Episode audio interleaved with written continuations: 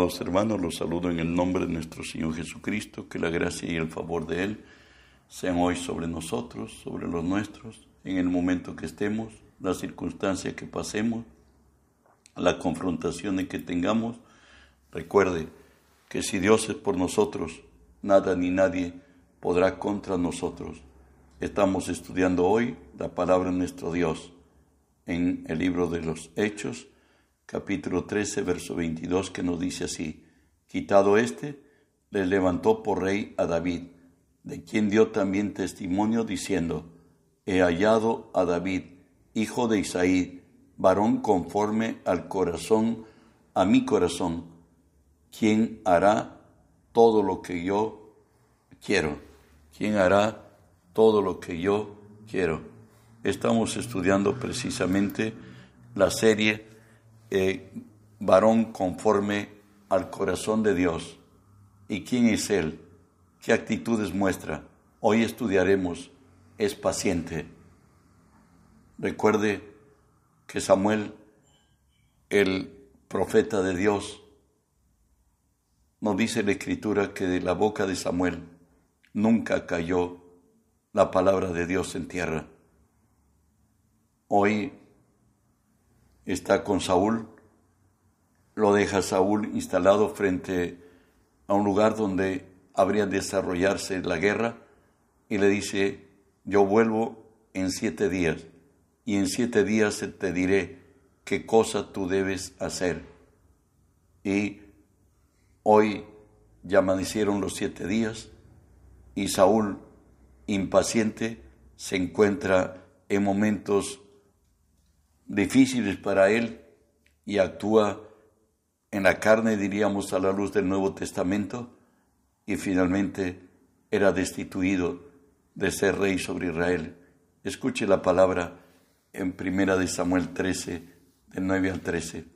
Entonces dijo Saúl, traedme holocaustos y ofrenda de paz, y ofreció el holocausto. Y cuando él acababa de ofrecer el holocausto, He aquí Samuel que venía, y Saúl salió a recibirle para saludarle. Entonces Samuel dijo, ¿qué has hecho?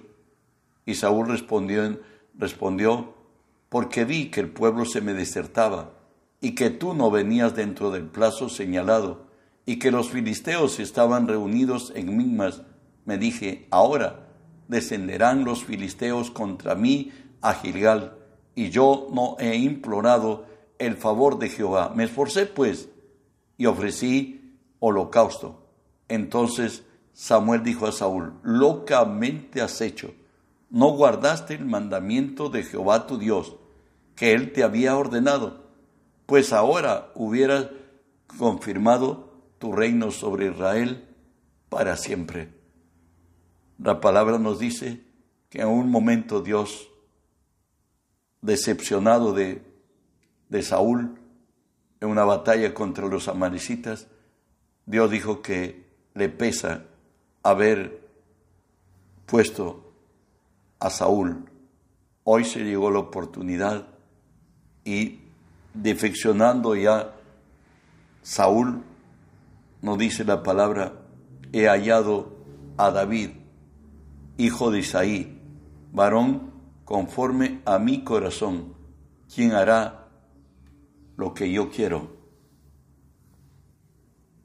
David, hoy ya instituido como rey sobre Israel, también en una guerra contra los filisteos, que pareciera ser que siempre tenían continuos conflictos, no dice así la actitud de David frente a Dios y lo dicho por Dios.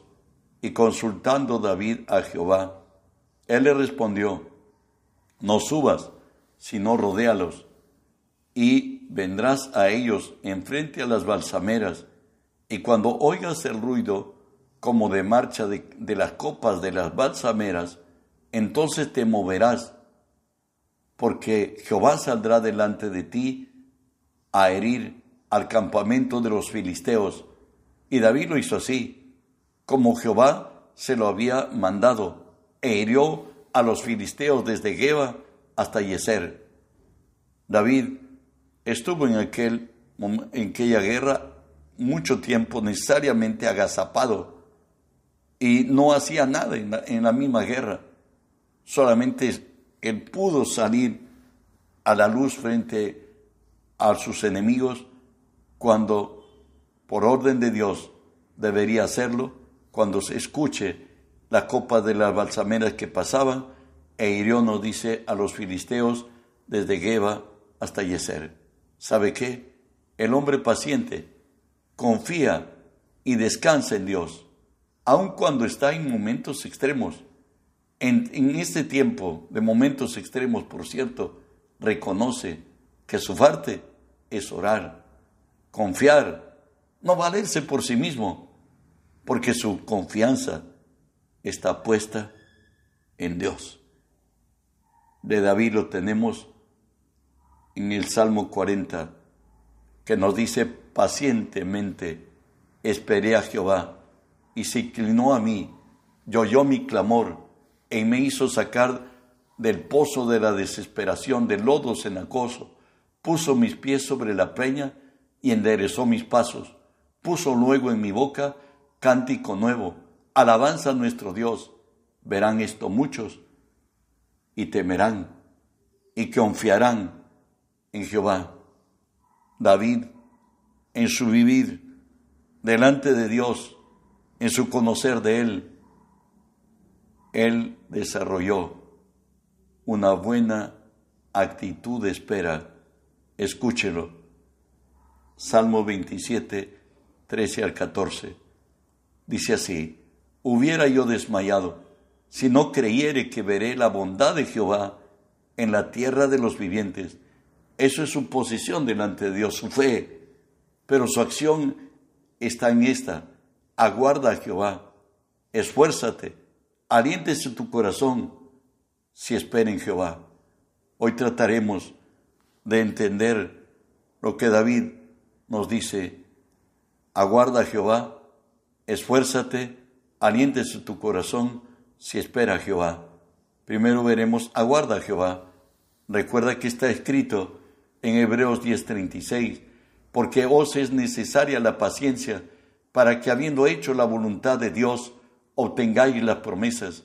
Si Dios hiciera las cosas que le pedimos, lo que le pedimos, en el tiempo que le pedimos y bajo las circunstancias que queremos, perdóneme, los roles se habrían invertido. Él es el Señor, a Él debemos esperarlo. Santiago, el hermano del Señor, nos dice, Santiago 1, 3 y 4, sabiendo que la prueba de vuestra fe produce paciencia, mas tenga la paciencia su obra completa para que seáis perfectos y cabales sin que os falte cosa alguna. Recuerde que nosotros somos servidores de Cristo y como siervos de Él, la paciencia nos perfecciona, nos hace lo que Jesús dijo, siervos inútiles, que hagamos solamente aquello que eso nos ha sido ordenado hacer. ¿Y por qué debo esperar? ¿Sabe por qué? Porque a quien esperamos es confiable, como lo dice Isaías 28, 16. Por tanto, Jehová el Señor dice así, aquí yo he puesto en Sión por fundamento una piedra, piedra probada, angular y preciosa de cimiento estable, el que creyere no se apresure. Esa piedra probada, angular y preciosa se llama Cristo. En él, según la palabra, el Cristo resucitado, todas las promesas de Dios son sí y son amén, así sea, se cumplen, porque lo imposible tras de su resurrección ya se ha hecho, el resto se hará. Avanzamos. También nos dice no solamente que nosotros eh, te aguardemos a Jehová, sino dice, esfuérzate. ¿Sabe por qué? Según Pablo, la fe es una buena batalla. Tenemos enemigos invencibles. No, están, no, no es perceptible por nuestros sentidos. Y Pedro añade que nuestra fe está sometida como el oro que es probado por el fuego, hasta que sea hallada en alabanza, en gloria y honra, cuando sea manifestado Jesucristo.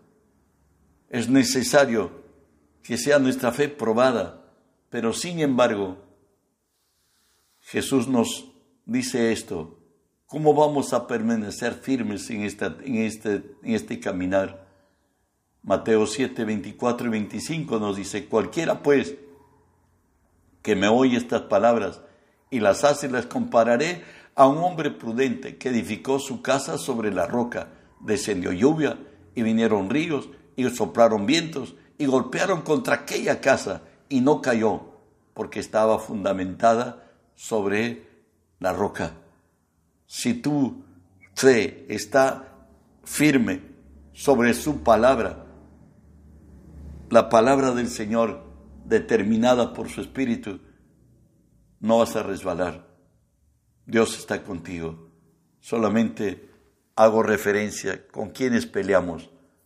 Lo primero, hay una batalla en todo nacido de nuevo, en la carne y el espíritu, porque antes de ser cristianos andábamos en el mismo caudal que Satanás y nos arrastraba a hacer lo malo pero venido a Cristo hemos nacido de nuevo y por ello nos dice la palabra, porque el deseo de la carne es contra el espíritu y el del espíritu es contra la carne y estos se oponen entre sí para que no hagáis lo que quisierais. Hay dos fuerzas contra, contrapuestas absolutamente en extremo que batallan en nuestra mente y nuestra fe. Nosotros determinamos quién vence. Si nuestra balanza es para Dios, estaremos en el mejor camino. Si no, Satanás habrá ganado por lo menos esta batalla con nosotros. También, aparte de ello, nos dice el Señor, sed sobrios y velar, porque vuestro adversario, el diablo, anda buscando a quien demorar. Alguien le llamó, es un fiel enemigo que ni duerme, aún el sueño nos busca afectar. De él dice la palabra en segunda de Tesalonicenses, el cual se opone y se levanta contra todo lo que se llama Dios o es objeto de culto, tanto que se siente en el templo de Dios como Dios, haciéndose pasar por Dios, enlanza los dardos de fuego a nuestra mente para que nosotros aceptemos como verdad aquello que se contrapone con la palabra. Y no solo ello, sino tenemos un mundo que nos afecta, como lo dice Primera de Juan 2, no améis al mundo, ni las cosas que están en el mundo. Si alguno ama al mundo, el amor del Padre no está en él, porque todo lo que hay en el mundo, los deseos de la carne, los deseos de los ojos, la vanagloria de la vida, no provienen del Padre, sino del mundo, y el mundo pasa y sus deseos, pero el que hace la voluntad de Dios permanece para siempre. Entonces nos decía el Señor que por la palabra primero nos dice que nosotros nos aguardemos a Jehová. Nos esfuérzate, dice. Hoy nos dice, aliéntese tu corazón. ¿Y por qué debo estar alentado en mi corazón? Cuando estés en prueba, recuerda esto. 1 Corintios 10, 13 nos dice, no os ha sobrevenido ninguna tentación que no sea humana, pero fiel es Dios que no os dejará ser tentado más de lo que podáis resistir, sino que dará también juntamente con la tentación la salida. Usted sabe que Satanás viene a robar, a matar y a destruir, mas Jesús dijo, yo vengo a dar vida y vida en abundancia. Cuando fue probado Job, Dios siempre le dio límites le dijo no lo toques. Más tarde le dijo no le quites la vida. Satanás está sujeto. Dios es el más grande. Y de ahí, en este momento en que estamos en prueba, el Señor nos dice, he aquí que yo hago cosa nueva. Pronto saldrá luz. ¿No la conoceréis? Otra vez abriré camino en el desierto y ríos en el sequedal. Por tanto nos diría el salmista, esforzaos todos vosotros los que esperáis en Jehová, y tome aliento vuestro corazón. Pues Dios es fiel, no nos dejará avergonzados a los que en Él confiaremos. Avanzamos. La paciencia por la paciencia las promesas nos alcanzan. Esto lo dice Santiago 5.7. Por tanto, hermanos, tened paciencia hasta la venida del Señor. Mirad cómo el labrador espera el precioso fruto de la tierra, aguardando con paciencia hasta que reciba la lluvia temprana y la lluvia tardía. La lluvia temprana para sembrar, la lluvia tardía para cosechar. Tenemos como ejemplo de fe y paciencia, por cierto, a Caleb, uno de los doce espías que fueron comisionados por Moisés para recorrer la tierra que fluye leche y miel y que trajo un, un consejo a su pueblo conforme su fe le dio. Ahora él ya está anciano, tiene 45 años esperando la promesa y lo dice así, Josué 14, 10 al 13. Ahora bien, Jehová me ha hecho vivir, como él dijo, estos 45 años, desde el tiempo en que Jehová habló estas palabras a Moisés, cuando Israel andaba en el desierto, y ahora, he aquí, yo soy de 85 años, todavía estoy tan fuerte como el día en que Moisés me envió. Cuál era mi fuerza entonces, tal es ahora mi fuerza para la guerra, para salir y para entrar. Dame pues ahora este monte del cual habló Jehová en aquel día, porque tú oíste en aquel día que los anaseos están allí y que allí hay ciudades grandes y fortificadas. Quizás Jehová estará conmigo y los echaré, como Jehová ha dicho. Josué entonces le bendijo y dio a Caleb, hijo de Jefone, el Hebrón, por heredad. Él es el mata gigantes. Él a los 85 años, a los hijos de Anak, que según la arqueología bíblica, los gigantes eran de 3 metros 15 de altura. Bueno, él, aun cuando el hebreo tenía un metro 60, se calcula que era su, su tamaño promedio. Bueno, él pudo derrotar a gigantes, le a Dios. ¿Sabe qué? David cultivó una absoluta dependencia de Dios, como leo en estos versículos. Salmo 62, uno nos dice, en Dios solamente está callada mi alma, de Él viene mi salvación. En el verso 5 de este Salmo 62 nos dice, alma mía, en Dios solamente reposa, porque de Él es mi esperanza. David, que era un gobernante y para la posteridad nos dejó esta herencia, que nos dice, esperad en Él todo tiempo, oh pueblos, derramad delante de vuestro Dios vuestro corazón. Dios es nuestro refugio. Dios es Padre de misericordias. Él es Dios que perdona. Él es Dios que levanta nuestra cabeza. De Él tenemos en la palabra y nos dice gócense. Salmo 40, 16 y 17. Gócense y alégrense en ti todos los que te buscan y digan siempre los que aman tu salvación, Jehová sea enaltecido, aunque afligido, yo y necesitado, Jehová pensará en mí, mi ayuda y mi libertador eres tú, Dios mío. No tardes. Eso es lo que dice David. Y esto es lo que cultivó. Salmo 42 nos dice, como el siervo brama por las corrientes de las aguas, así clama por ti, oh Dios, el alma mía. Mi alma tiene sed de Dios, del Dios vivo. ¿Cuándo vendré y me presentaré delante de Dios? David fue apasionado con Dios, estuvo enamorado de Dios y sabía que en Él hay confianza y seguridad.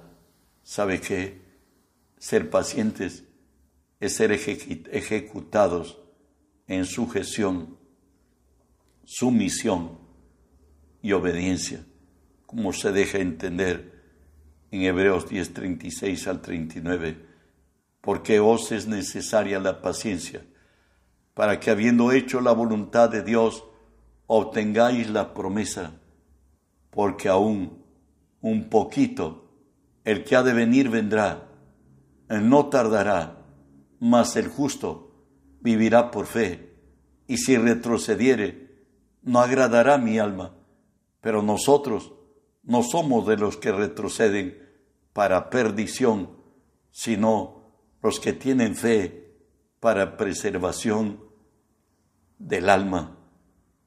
Jesús nos diría finalmente, llevad mi yugo sobre vosotros y aprended de mí, que soy manso y humilde de corazón, y hallaréis descanso para vuestras almas, porque mi yugo es fácil y ligera mi carga. Pues Dios es bueno. Dios quiere que aprendemos a tener paciencia mejor dicho, a ser pacientes, aprender a esperar. La palabra nos dice que a todo le acontece tiempo y ocasión. Nuestra impaciencia va a hacer que nuestra agonía sea mayormente prolongada. Nuestra fe hará que Dios obre y actúe. Dios es bueno, su misericordia es para siempre.